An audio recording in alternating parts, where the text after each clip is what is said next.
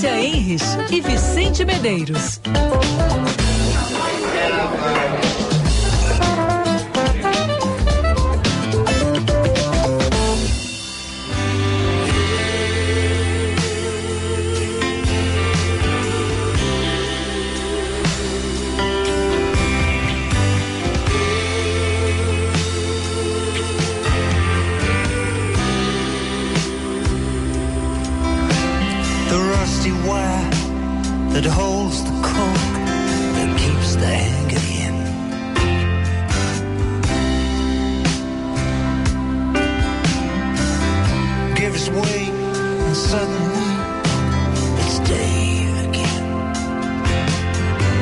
5 horas e 2 minutos, temperatura em Porto Alegre em 23 graus. Você sintonizado aqui na Band News FM 99.3 Porto Alegre, começando mais uma edição sempre super especial do nosso Band News Happy Hour, sempre para Bourbon Shopping. Tem muito de você, 5 horas e 2 minutos, e na minha companhia, ela, Ana Cássia. Tudo bem, Ana? Boa tarde. Muito boa tarde, Vicente. Boa tarde, ouvintes. Nossa rainha do Happy Hour hoje não está conosco, está um pouquinho gripadinha, nada grave, mas a voz não estava boa. Então hoje não teremos a nossa querida Lúcia Matos neste 23 de maio, terça-feira, dia bonito, dia ensolarado. E sabe que dia é hoje, Vicente? Que dia é hoje, Ana? Pá, tu nem vai. Duvido que tu vá adivinhar. O que, que é comemorado hoje? Dia Mundial do quê? Do quê? Dia Mundial da Tartaruga. Hum, interessante.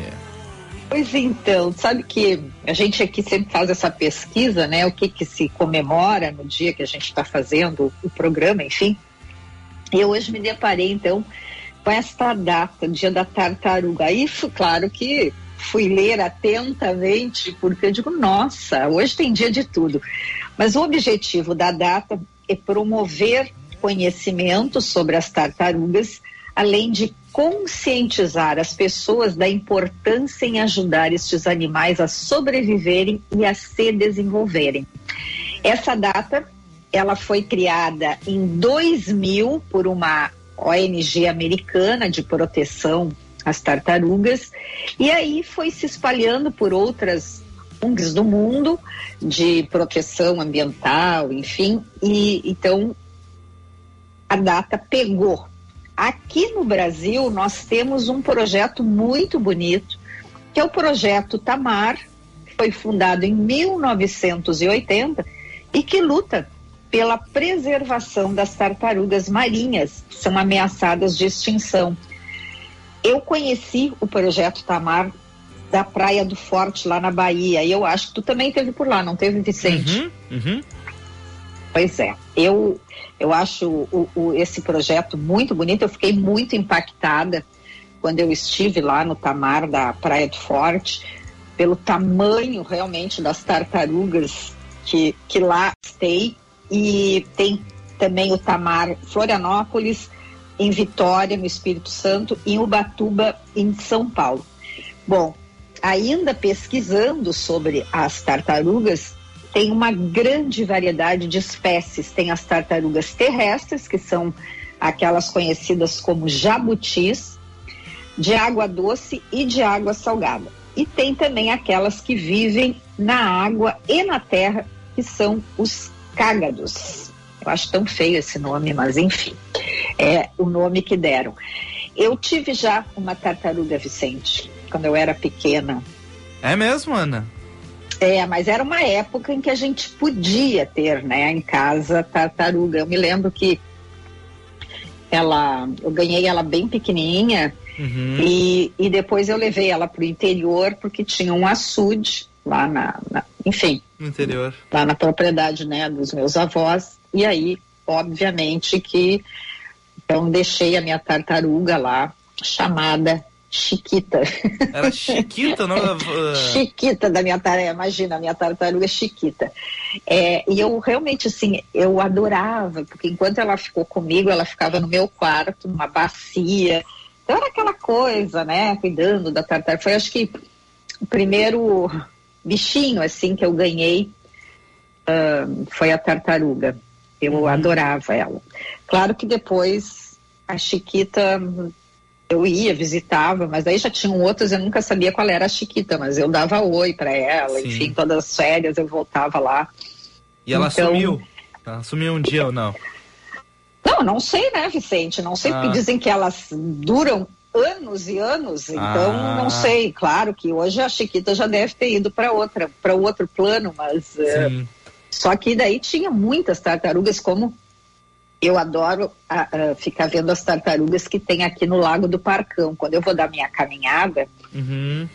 tem ali, então, agora no inverno, assim, quando começa esse friozinho no inverno, elas elas sobem, né, nas pedras, assim, que ficam ali ao redor do lago, e elas ficam ali, como eu digo, lagarteando, tão bonitinhas, assim. Agora até está é, bem isolada aquela área ali, porque aqui no Parcão estão fazendo um, uma revitalização do lago ali, do Parcão, do Moinho. Então as tartarugas, até não sei, essa semana eu vou caminhar lá, vou perguntar se as tartarugas seguem ali no laguinho ou se elas foram retiradas para essa revitalização. Ah, provavelmente levaram dali, Ana, para fazer revitalização. Pois, Acho que sim, né? Agora é. fiquei pensando nisso, nunca parei, não tinha parado ainda para pensar sobre é. isso. Aí, amanhã vou assuntar, depois eu conto aqui para os ouvintes tá, se as bom. tartarugas seguem ou elas voltarão depois da revitalização.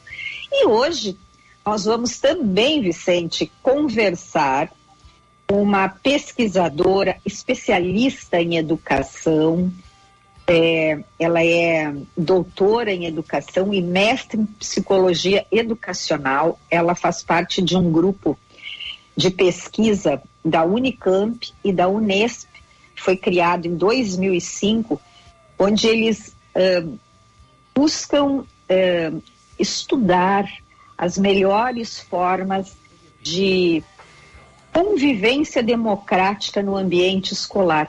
Como teve tanto aqui, tanto, né? Mas nós tivemos aí aqueles episódios eh, na, nas escolas, nós estávamos aqui sempre trazendo as notícias dos nossos ouvintes e nós também vimos essa matéria da Flávia Vivaldi nas páginas amarelas da Vejinha São Paulo e o Vicente então conseguiu contato com ela e hoje então nós vamos conversar porque ela trouxe coisas muito interessantes nessa entrevista e a gente vai tentar que ela também compartilhe com a gente aqui as suas visões sobre essa convivência escolar. Muito bem, lembrando que o ouvinte sempre participa conosco no 519-98730993, a nossa central de ouvintes. Agora 5 horas e 9 minutos, Bourbon Shopping tem muito de você. Vamos então aproveitar e atualizar as manchetes desta terça-feira.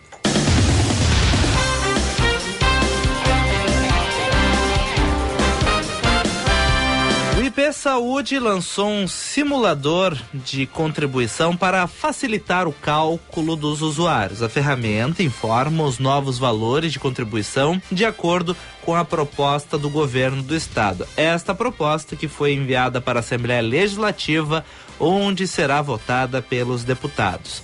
Voltando, Ana, ao assunto de ontem, agora novos desdobramentos.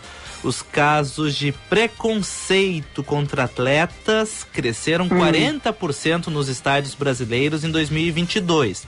Os dados do Observatório de Discriminação Racial do Futebol apontam que houve um aumento nas situações de racismo em comparação com o ano de 2021. Além disso, não vamos esquecer, as ofensas homofóbicas também dispararam nesses meios. Então, este dado é apresentado pelo observatório mostrando uma triste realidade que a gente convive e muito nos estádios pelo país. Pois é, Vicente, que situação assim que deixa a gente muito triste e eu não sei, essa pesquisa eles fizeram alguns recortes, assim, alguma coisa, por exemplo, por que será que teve esse aumento ou não? Olha, eu vou até dar uma, abrir ela aqui, dar uma olhada.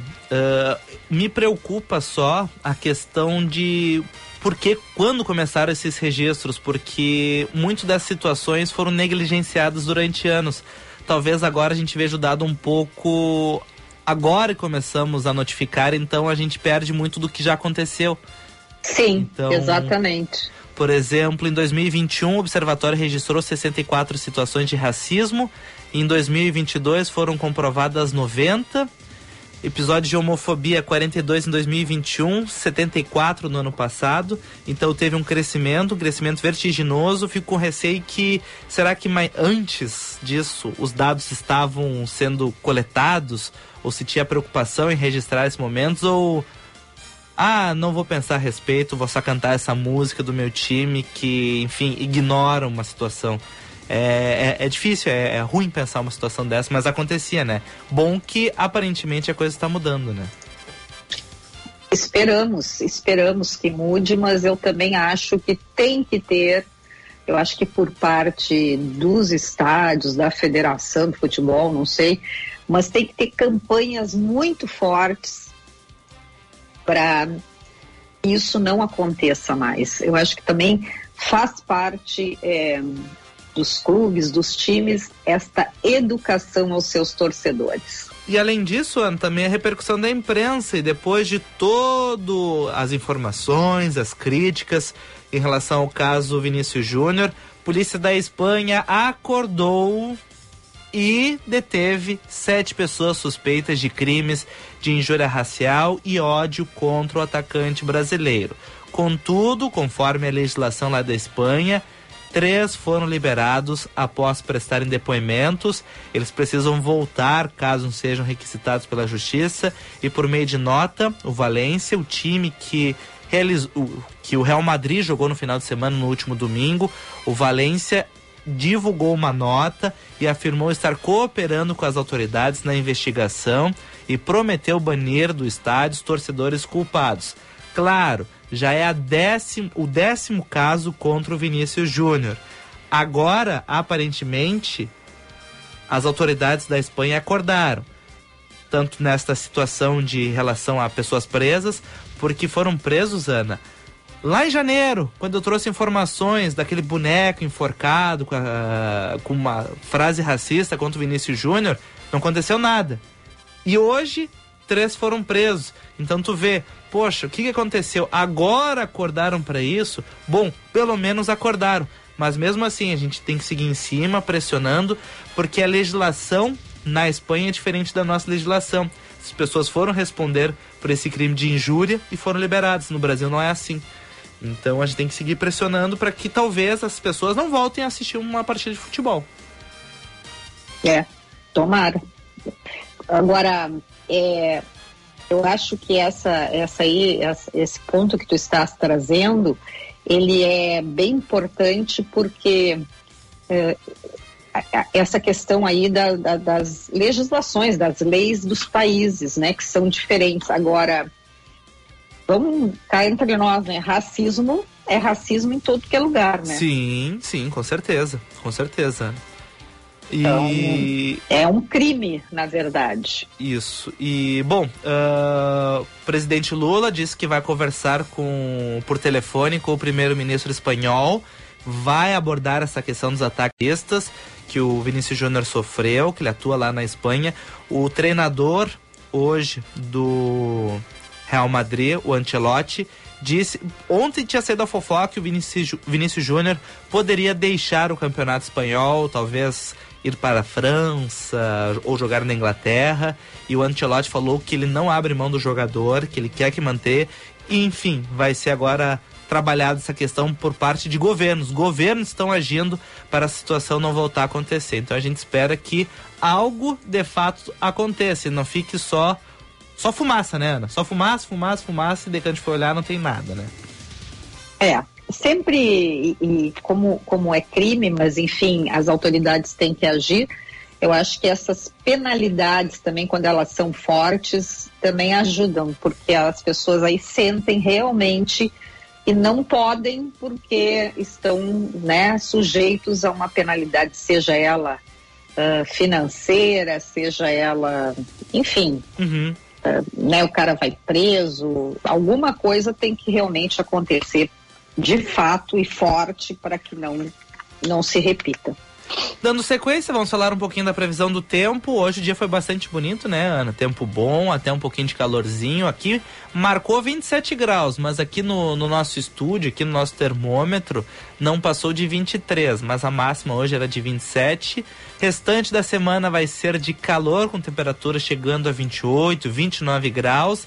E segue aquela previsão final de semana mais frio, até com a possibilidade de chuva máximas em 19, 18 graus, as mínimas em 13, 11 graus em Porto Alegre. Então, final de semana na Serra vai ser bem frio e ter essa possibilidade de chuva, principalmente para o sábado. Pois é, como nós não vamos para a serra, é. nós vamos ficar por aqui, esse friozinho. Mas hoje eu fiz uma reunião com o pessoal na serra, Vicente, hum. e, reunião virtual, obviamente. Sim pessoal que estava em Gramado. Nossa, é, eu aqui com essa camisetinha e tal, e eles lá já com cachecolzinho, tomando chazinho durante a reunião, né? E falando, olha, aqui já tá friozinho. Eu digo, é, mas é friozinho ou é friozão? É, mais ou menos. Então lá já tá diferente. que beleza, que beleza. Ana, olha só, tá? Uh, eu abri hoje o programa tocando Roger Waters, uh, ele anunciou uma turnê de despedida. Nós, vira e mexe, nós trazemos algum artista aí que está em turnê de despedida. Se despedindo, né? isso, né? Impressionante. Isso. Eu ia dizer, nossa, mais um. Bom, a, temos agora o Roger Waters, talvez na sua primeira turnê de despedida. E vai ter show em, em, Porto Alegre, marcado para o dia 1 de novembro. O show que acontece no estádio Beira Rio. Já tem pré-venda de ingressos. Dizem que é um show muito bonito, muito cheio de efeitos. Então, para quem gosta de ver um show além da música, né, efeitos visuais, de luzes, é um baita evento. Vai, então, lá no dia 1 de novembro, Roger Waters que vai passar por Brasília, Rio de Janeiro, Curitiba, Belo Horizonte, São Paulo. Então, é esta aí ah, o motivo de eu trazer as músicas do Roger Waters aqui na abertura. Então, maravilhoso. E, e aí, então, atenção para os fãs do Roger, né? É. Estará em Porto Alegre em novembro. Aproveitem, porque, como disse o Vicente, poderá. Poderá. Né? Vamos né? afirmar, poderá. Vamos ver, poderá ser sua última vinda, então, a Porto Alegre nessa é. turnê. O... Ô, Vicente, hum. eu estava lendo hoje uma matéria que eu achei bem interessante, porque os pesquisadores criaram já uma expressão, uh, chama, é, a expressão um divórcio grisalho. Como? Olha só que interessante. Divórcio? É, pra, é divórcio grisalho. Ah. É para classificar um grupo de pessoas com mais de 50 anos de vida e duas décadas de casamento e escolhem seguir sozinhos. E esse fenômeno, ele já eh, foi observado em outros países e agora está aumentando também aqui no Brasil. Achei muito interessante. Então tem nessa matéria que eu estava lendo, tem assim vários profissionais, uh, psicólogos de uh, que fazem terapia familiar, enfim, e, e eles dizem que, que é isso, que, que, que como também as pessoas estão vivendo mais, não, não é possível muito ficar sempre com a mesma pessoa do lado. Ah, sabe? como assim? Aquele até que a morte nos separe. Ah, tá. Até que a paciência o separe, talvez. Até que a paciência nos separe. Eu achei bem interessante porque é, a gente realmente não ouvia. O, o Geralmente a gente estava falando, né? Casais mais jovens casam, tem uns até que rapidamente se separam, principalmente aí pessoal da área da, como é, do mundo artístico, né? Casam, celebridades aí três, quatro meses depois já estão separados. Mas essa é, é, essa questão aqui dos, dos grisalhos sempre a gente ouvia, né? As pessoas elas procuravam ficar, manter este casamento, mesmo que fosse de fachada, e até assim, por uma acomodação. E isso está mudando, isso está acontecendo. Então, diz que geralmente parte mais das mulheres, né, fazer, uh, ir fazer o divórcio, essa separação, e muita gente indo em busca não de outros parceiros, mas de fazer, de, de experiências, de fazer daí um. Os filhos já estão criados, então vão fazer um intercâmbio, coisas que não fizeram quando eram mais jovens. Outros criam grupos e saem a viajar com amigos, enfim. Então tem um, uma mudança assim de comportamento interessante acontecendo, viu? Hum, muito bem. E já tem ouvinte participando, vamos dar uma vida neles. Central de Ouvintes, Ricardo Boixá. Uh, o nosso ouvinte Jaime tá participando aqui com a gente. Nossa senhora, o Jaime escreveu bastante coisa. Bom, deixa eu ver. Ó. Uh, os caras não vão com a cara do Vinícius Júnior, não sei o motivo. Talvez porque ele jogue bem, né, Jaime? E o pessoal não gosta de. Como é que é? Martelo que se destaca, toma martelada. Daqui a pouco eles se irritam por causa disso com o Vinícius Júnior, por isso que não gostam dele. Uh, os caras não vão com a cara do Vini, aos, nossos, uh, aos olhos da nossa lei. O Vini não sofreu racismo, foi injúria racial. Racismo é tu preferir alguém em função de sua raça. Mensagem do Jaime, que também lembrou alguns cânticos, né, Ana, da dupla Grenal, que tinham algumas menções tanto racistas quanto homofóbicas, né? Felizmente, muitas dessas músicas estão mudando, né? Trocando, enfim, estão deixando de usar algumas, trocando alguns termos. A gente fica aí. Claro que tem alguns antigos que ainda mantêm alguma essência, enfim. Mas eu já vi esse processo aí de uh, mudando em relação a isso. Uh, tem ouvinte aqui, uh, o Cruz. Escreveu que só tem Cruz aqui o nome dele. Uh, me identifiquei com a pessoa. Será que é o André Cruz? Será? Possivelmente, Ana. Será que é ele? Hum. É um... Diz, diz pra ele dar uma banadinha aí, se for ele, tá. aí vamos dar, daí vamos cantar galinha pintadinha, porque tá. se for ele, ele tá de aniversário. Me identifiquei com a pesquisa, me separei aos 61 com 20 ah, anos. Ah, não. Não é ele. Não é ele. Ah, então tá bom. Não é ele, não é ele, tá. Vamos lá, nosso ouvinte, a Rosane Feijão mandou para nós aqui, uhul, 5 horas, melhor hora, obrigado Rosane pela mensagem. O Newton Santolim, boa tarde, Ana e Vicente, eu... Eu entrei nesta lista do divórcio grisalho, 40 anos de casado, agora nessa nova proposta de vida, ó. No ouvinte Newton Santolim, muita gente se identificando, viu, Ana? Pois uh, então, tá, a minha pesquisa aqui tá certa, Tá viu? abordando a realidade, está enxergando tá a realidade. abordando a realidade. É. Bom, tem a ouvinte Regina. Que bom, me enquadro numa estatística bem legal. Divórcio grisalho. Adorei. Depois de um segundo casamento, com 30 anos, no segundo, estou aproveitando ser dona de mim mesma. Regina, mensagem da Regina. Uh, o nosso ouvinte, o Ricardo Lima, mandou uma mensagem para nós, lá do interior do Rio Grande do Sul. Eu acho que ele é lá de Gramado Canela. Tirou foto de ovelhas de lá na Cássia. Bem Opa! bonitinho. Ah, que beleza. Ricardo Lima, obrigado pelas fotos. Uh, boa tarde, cheguei na escuta, bom programa. A mensagem do, do, do, do, do João Carlos Alves de Souza. Obrigado, povo people, pelas mensagens aqui no programa. Ana, tem mais algum destaque? Posso trazer um, uma informação? Tu Tu pode trazer, porque depois, se der tempo, eu tenho mais um. Mas vamos lá, traga a tua informação aí. Tá, vai daí, como diz o outro, é. vai daí, Vicente.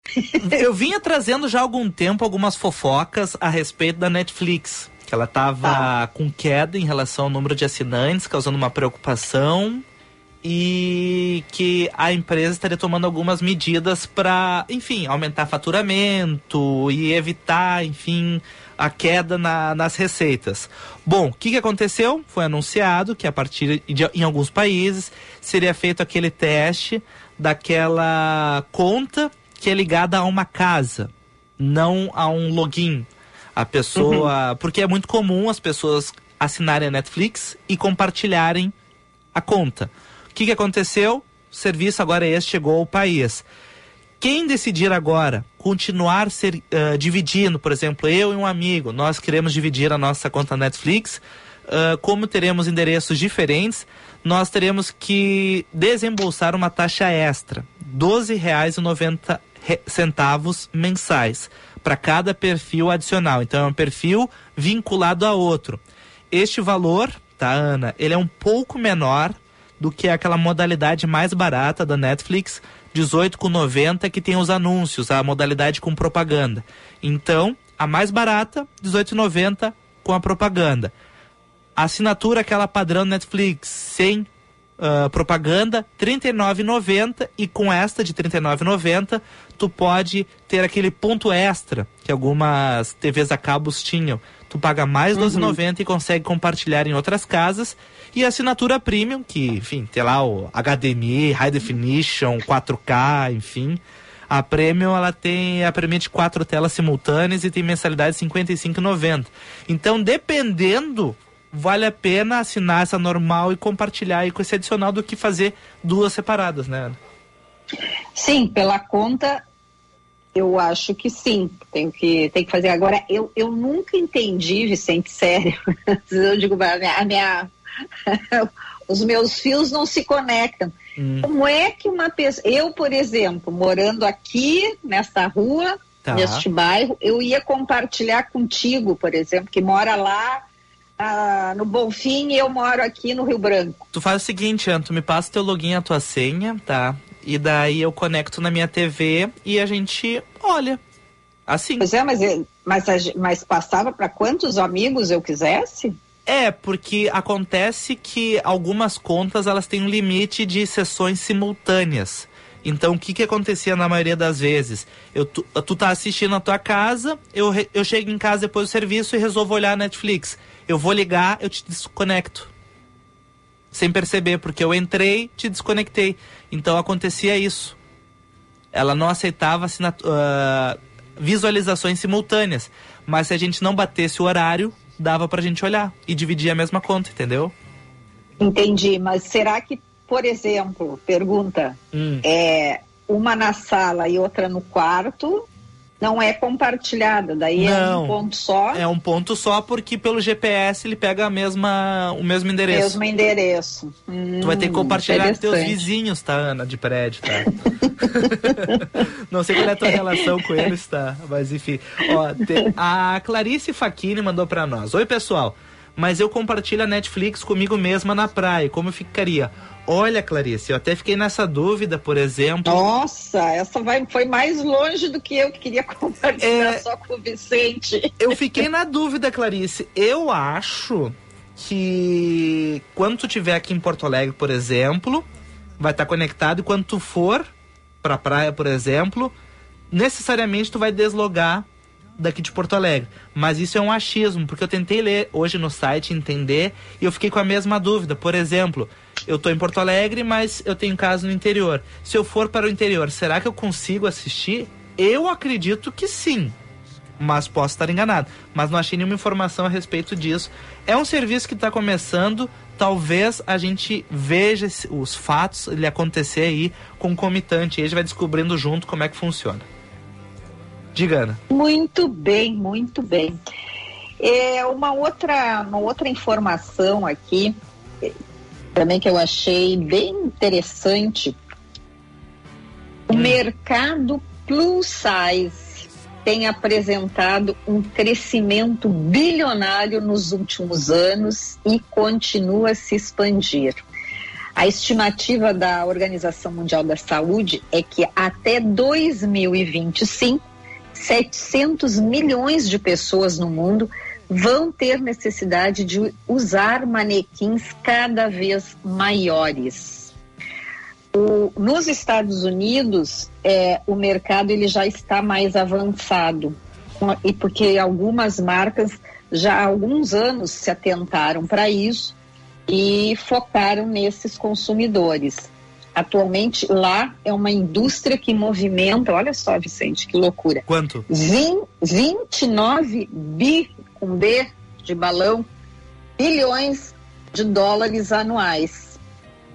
Eita, Bom, é dinheiro aí. É, exatamente. E aí um especialista que também estava ele falou sobre essa pesquisa aqui, ele diz que é muito importante ressaltar que o mercado plus size vai além da simples oferta de roupas, porque ele busca promover a inclusão, a autoestima e a aceitação corporal, aumentando a demanda e a procura por marcas que os atendam.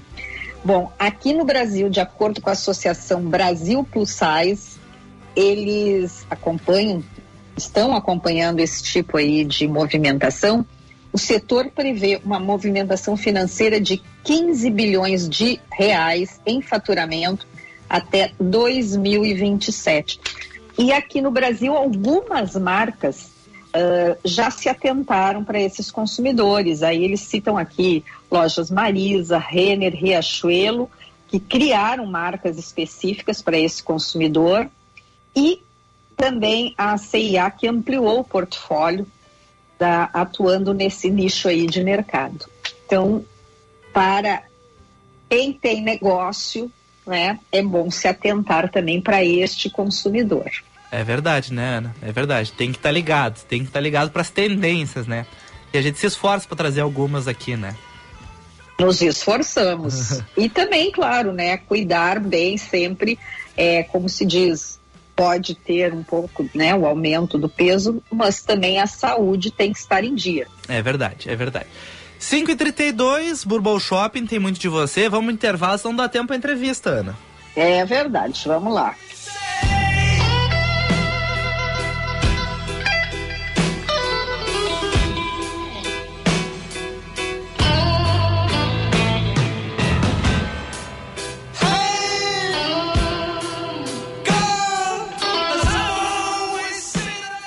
VM Vinhos Wine Explorers. Novas uvas, novos produtores e novas regiões. Contamos com uma curadoria extremamente criteriosa e uma carta repleta de rótulos inusitados e exclusivos capazes de transformar momentos em memórias. Com um sistema de armazenagem climatizado e uma logística de alta qualidade, garantimos eficiência e entrega em até 72 horas para as principais capitais. Envie um e-mail para contato@vmvinhos.com.br e tenha você também rótulos com o selo VM de qualidade no seu estabelecimento. Se beber, não dirija. O verdadeiro interesse em algo é transformador. Quando há interesse, o desenvolvimento acontece. Desenvolver pessoas significa encontrar soluções que atendam seus interesses. O ICP desenvolve pessoas e facilita negócios, de forma individual, em grupos, para pessoa física e empresas. Agende uma conversa de descoberta para desenharmos sua trajetória de desenvolvimento profissional ou para sua empresa. Siga arroba ICPPoa e www.noicp.com.br. descoberta de cada ingrediente. Tem a magia de adoçar a vida, fazer nosso dia mais contente. Crema doce, doce sabor da infância. Encantos de uma vida, vem pra Fena Doce. Fena Doce, de 2 a 18 de junho. Patrocínio Banrisul, Ozenete e Empório Gelei. Apoio Sicredi e Ecosul. Apoio institucional, Câmara Municipal e Prefeitura de Pelotas. Governo do Estado do Rio Grande do Sul. Realização CDL Pelotas. Liquida Seminovos Esponqueado. Lote de 300 carros abaixo da FIP, com descontos de até 12 mil reais. A melhor oportunidade do ano para você comprar seu seminovo. Veículos de todas as marcas abaixo da FIP. Isso mesmo, mais de 300 seminovos abaixo da FIP. E ainda, taxa a partir de 0,99. Troco na troca e até 120 dias para começar a pagar. Esponqueado Chevrolet, a revenda que não perde negócio. Também seminovos. Cinto de segurança salva vidas. O mês de maio é de comemoração na Band News FM. Isso porque a nossa 99.3 chega aos 18 anos. 18 anos de muita história, marcada por informação e credibilidade. E claro, tem muita programação especial para você, ouvinte. Continue sintonizado com a gente para acompanhar as nossas ações e se manter sempre informado sobre as principais notícias do Brasil e do mundo. Se em um segundo tudo pode mudar, imagine em 18 anos. PUC, 75 anos de impacto positivo real na sua vida e no mundo. E IJA Saúde, empresas fortes investem em times saudáveis. Viva toda a emoção das semifinais até a final do maior torneio de futebol entre clubes do mundo na Arena Black, no Bourbon Country. Tem telão, diversão e estação game para curtir os maiores clássicos da Europa numa boa. Pera aí. Atenção que o VAR tá chamando. Confirmado. A entrada é gratuita. Aproveite. Bourbon Shopping. Tem muito de você. Quem disse que precisa ser complicado abrir um negócio? Com o Tudo Fácil Empresas, você faz isso de forma digital, sem complicação e sem custo nenhum. Basta acessar tudofacilempresas.rs.gov.br e formalizar o seu negócio. Tudo na palma da sua mão em apenas 10 minutos. É fácil, é rápido, é gratuito. É Tudo Fácil Empresas. Governo do Estado do Rio Grande do Sul. O futuro nos une. Você está ouvindo Band News Happy Hour. Você sintonizar na programação da Band News FM, nosso Band News Happy Hour, 5 horas e 37 minutos. Bourbon Shopping tem muito de você, 20, 22 graus, temperatura aqui em Porto Alegre. O Denarc apreendeu 824 mil reais de dro mil reais, drogas e armas de fogo com um homem na cidade de São Leopoldo. Conforme a polícia, foi a maior apreensão de quantidade de valores em espécie da história do departamento. O Conselho Nacional de Justiça decide pela aposentadoria compulsória do juiz Marcos Escalércio, acusado de assédio e importunação sexual contra três mulheres em São Paulo. Os crimes teriam sido cometidos em 2014, 2018 e 2020. As vítimas são uma aluna de um cursinho para estudantes de direito, em que ele dava aula, uma advogada e uma funcionária do Tribunal Regional do Trabalho da segunda região. E a França, a França proibiu voos domésticos de curta duração. A medida vale para trajetos em que há alternativa de fazer uma viagem de trem com menos de duas horas e meias de duração. O decreto não afeta os voos de conexão. Mother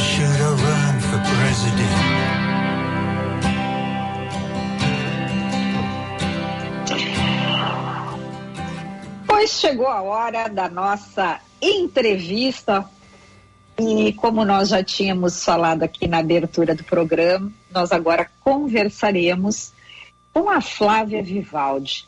A Flávia é especialista em relações interpessoais, doutora em educação e mestre em psicologia educacional. E ela também é integrante do grupo de estudos e pesquisas em educação moral da Unicamp e da Unesp, criado em 2005, é o GPEM. E a Flávia Vicente, agora estava aqui no intervalo, estamos conectadas Hum. aqui no, no, no nossa, na nossa live, eu e ela. Ela é mineira de Poços de Caldas. Opa! Tá falando, é, conosco direto de lá. Uma mineirinha, estava pensando aqui, será que ela está comendo pão de queijo? Tudo bem, Flávia? Nesse momento eu não estou comendo pão de queijo, mas olha, com o frio que está fazendo aqui, assar um pão de queijo é tudo de bom para esquentar a cozinha. Ah, que maravilha! Pois é, né? Quando a gente vai visitar um mineiro, é, a gente sempre é recebido, né? Com um pão de queijo e um cafezinho. Isso é muito delicioso. Isso é de lei. O mineiro gosta de prosear e apresentar as delícias da terra. Ah, que coisa boa.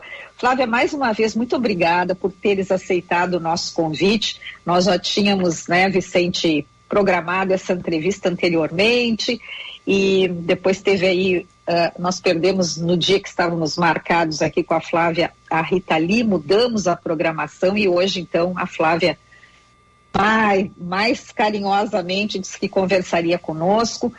E o nosso assunto, embora ele não é um assunto tão bom para um happy hour, porque a gente sempre gosta de trazer aqui, Flávia, no final de tarde, uma coisa mais leve, mas é um assunto que nós consideramos importante, principalmente aqui a partir do mês passado, em que a gente viveu aquele mês mais intenso com alguns incidentes, eh, alguns ataques às escolas aqui no Brasil e que deixou pais, familiares, corpos, o, né, o corpo docente, enfim, os, os, os proprietários das escolas, governo, todo mundo muito impactado.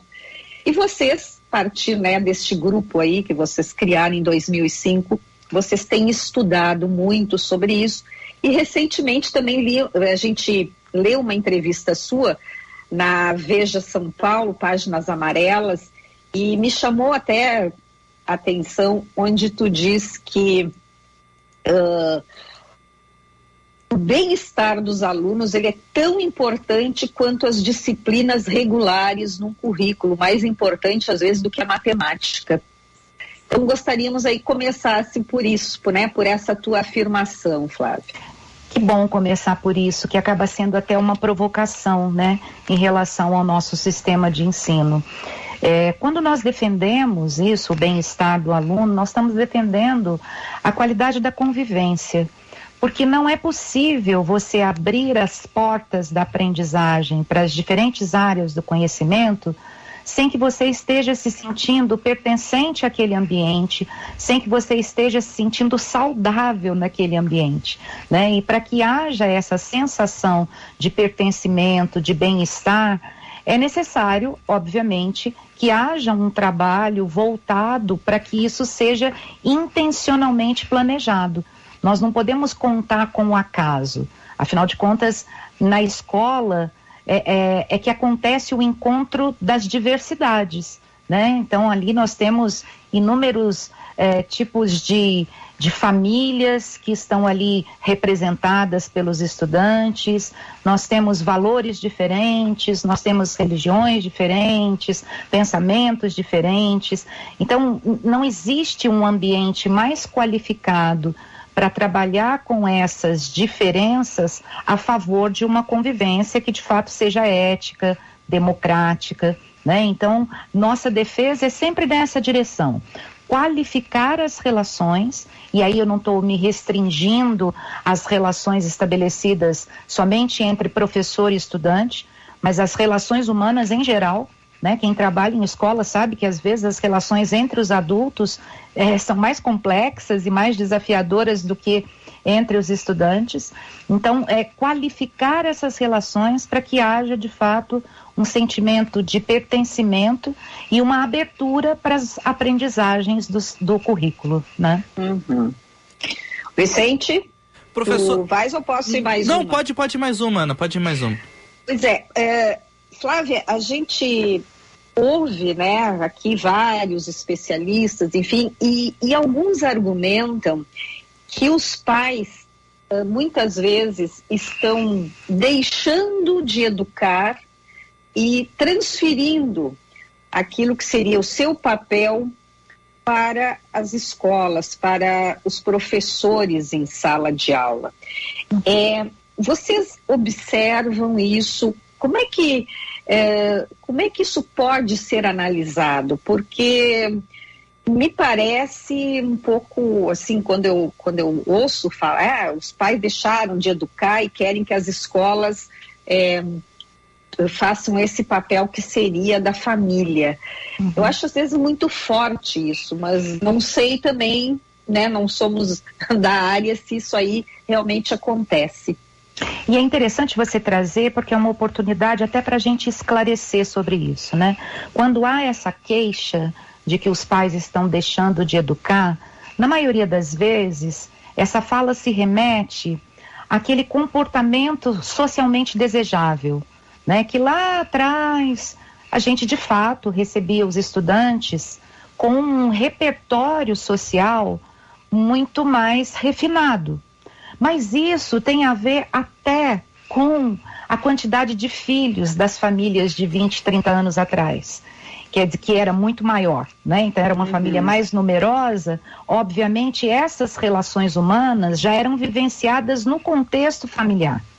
Então, à medida que o, o cenário vai mudando, do ponto de vista histórico mesmo, a gente vê uma sociedade hoje chamada pós-moderna, que, além de ter, por exemplo, termos de família, uma quantidade de filhos menores e, portanto, uma convivência entre pares que acaba sendo restrita, né, e que vai acontecer de fato lá na escola, existe por parte da sociedade como um todo uma mudança naquilo que a gente chama de hierarquia dos próprios valores, sabe? Cada família tem um sistema de valores, né? Então, alguns valores que eram essencialmente é, vivenciados na família e trabalhados com os seus filhos há uns, né, algumas gerações atrás, como o respeito, a honestidade, não é que eles deixaram de existir, mas eles mudam de lugar nessa hierarquia de valores e outros valores que têm a ver com o contexto da pós-modernidade ocupam o seu lugar. E são valores muito mais práticos, muito mais materiais, né?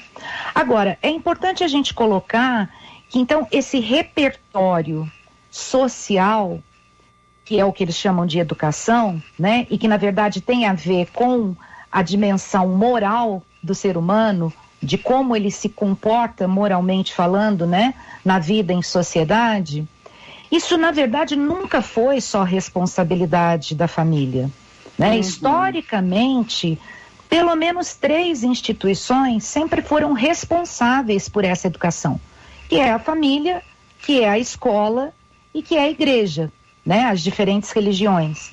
Então, assim, quando há essa fala, eu até me arrepio, porque uhum. parece que não é papel da escola trabalhar com isso. Mas veja, se a escola é o lugar do encontro, é o lugar de nós trabalharmos uma convivência que seja uma convivência respeitosa, justa, para inclusive devolver para a sociedade seres humanos que estejam é, capacitados a viver em sociedade, é óbvio que a educação moral também é papel da escola. Né? Ocorre que, claro, na atualidade, o trabalho da escola ficou ainda mais, dizer, vamos dizer assim, pesado, porque em alguns momentos, se não for o trabalho desenvolvido pela escola sobre esses conteúdos, muitas vezes a criança ou o adolescente não tem outra instituição em que ele possa trabalhar isso né? Exatamente uhum. pela ausência ou pela fragilidade desse tipo de trabalho na, nas outras instituições. Então, assim, só para a gente limpar esse cenário e não ficar essa sensação de desconforto, colocando para a família uma culpa, né? Um sentimento de culpa e também uma obrigatoriedade única sobre algo que não é só da família, né? Inclusive é da sociedade como um todo ou deveria ser, né? Que é. Olha, pode falar, desculpa. Não, eu ia dizer que esclarecedor. Eu, dentro da minha ingenuidade, né, e falta de conhecimento, eu às vezes, quando ouvia, também às vezes ficava pensando, pois é, será que esses pais não estão cumprindo, né, com o seu papel? Tu vê só como, né, Vicente, quando a gente fala com alguém que tem propriedade no que está falando quando a gente aprende aqui nesse programa aqui muito interessante Flávia.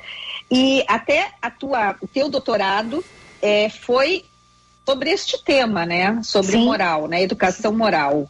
Sim, é, o meu doutorado é, foi uma, uma pesquisação, né? Então eu, eu vivi a vida da escola onde foi feita a pesquisa durante quase três anos. E nessa e nesse nessa dinâmica de refletir junto com a escola sobre a, as, questões que não não contribuíam para os próprios objetivos da escola e que estavam ligados a essa questão da convivência, à, vivência dos valores, né? Porque quando você olha é, os, os, projetos políticos pedagógicos da escola ou vê até eh, nos sites das escolas, sempre são ressaltados, né, naquela missão, alguns valores e na maioria das vezes são valores morais. Mas quando a gente pergunta para a escola como é que esses valores são de fato vivenciados no dia a dia, a gente ouve respostas de todos os tipos, menos aquelas que apontam um planejamento voltado para isso, né? Sem, claro, é, se remeter àquela cultura de é, você usar somente o verbo, né? A transmissão, como se a transmissão de valores fosse possível só pela palavra. Não é disso que eu estou falando, né? Porque, inclusive, eu falo que se isso resolvesse, é, nós não teríamos uma sociedade vivendo tantas situações de desrespeito, de injustiça, enfim. Porque o que não falta é o sermão por parte da família ou por parte dos líderes das igrejas. Mas o que eu estou falando é viver os valores. Como é que o respeito é vivenciado nas relações? Quais são os espaços de discussão para essas temáticas dos valores, né? Nós defendemos no nosso grupo de pesquisa um caminho que é da apropriação racional dos valores. Então, momentos que sejam para refletir sobre isso.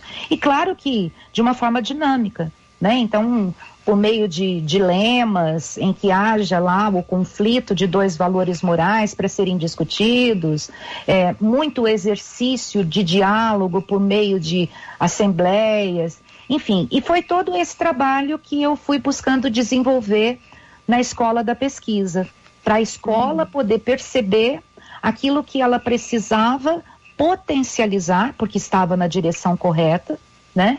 E aquilo que precisava ser retomado, reformulado, para que ela de fato alcançasse os objetivos de formar um ser humano mais justo, mais generoso, mais responsável, né? É, porque é assim que eles eles é, colocam nos seus objetivos. Então foi um trabalho muito bonito, muito bonito, porque para a gente desenvolver um trabalho dessa natureza, há necessidade de que a escola se abra para isso, né? Coloque é, é, toda a possibilidade de atuação do pesquisador para ele viver mesmo e respirar tudo aquilo que a escola acontece. E eu sou muito grata por toda a, a oportunidade que eu tive de viver isso com a escola, de, de buscar a transformação, conseguir de alguma forma, né, junto com a equipe, muitas transformações. E mais recentemente fui, até só para completar a resposta, é, tive a grata surpresa de, de ser contactada pela escola, porque não sei se vocês sabem, mas existe na escola pública uma rotatividade muito grande uhum. na sua, na sua, no seu pessoal. Uhum, né? uhum. Então, por exemplo, a equipe gestora dessa escola da pesquisa mudou totalmente. A começar que a diretora anterior, ela faleceu no período da pandemia. E aí, como nós estamos com uma equipe muito nova e só com alguns professores daquela ocasião, então eles entraram em contato comigo para ver se a gente podia retomar esse trabalho. Isso me deu muita alegria. Né? Me deu muita alegria poder voltar para aquele universo e continuar contribuindo com aquela comunidade. Professora. Espetacular. Uh, uhum. Eu até tinha uma pergunta, mas eu acho que eu vou trazer outra, porque a gente tem agora poucos minutinhos antes de terminar o programa. Mas eu queria que. A gente falou muito essa semana sobre o caso de racismo do Vinícius Júnior. Esse tema está em voga, muitas pessoas falando a respeito disso.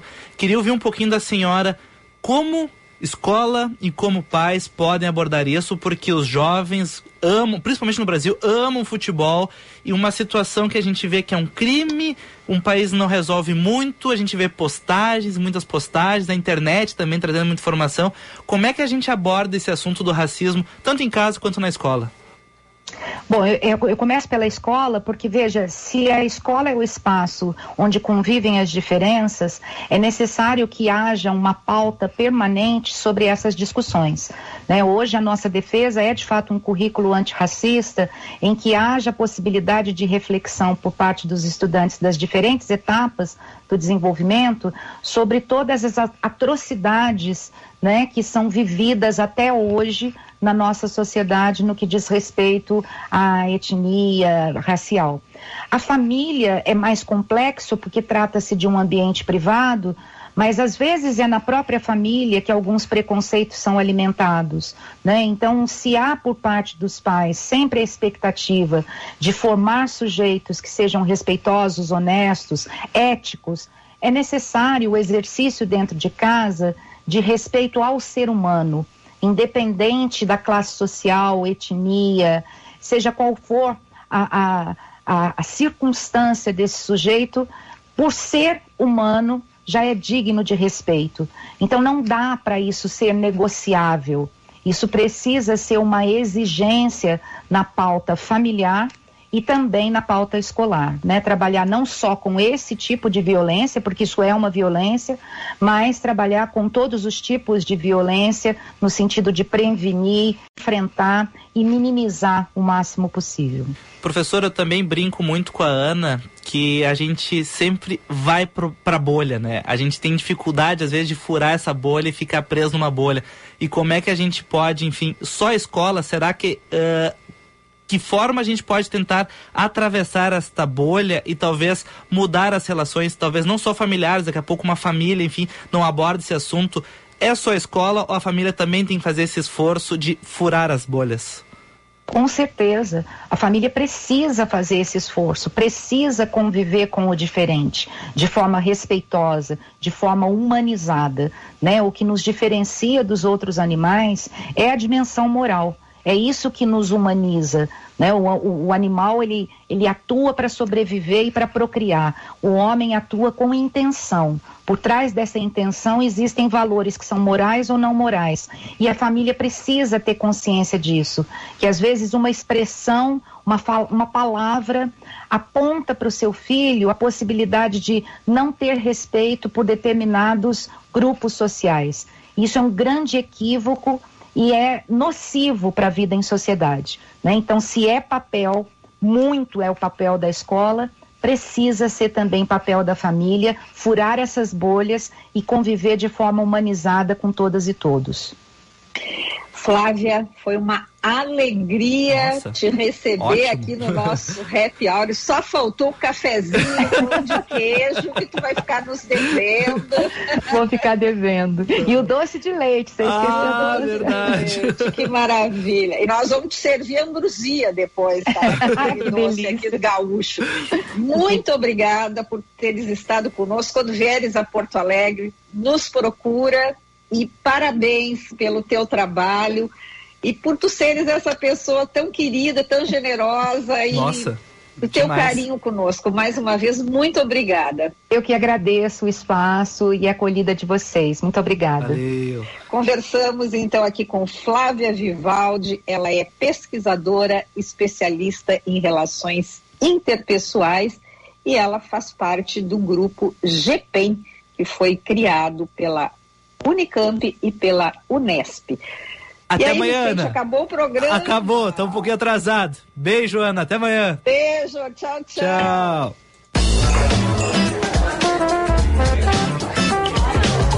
Você ouviu? Band News Happy Hour.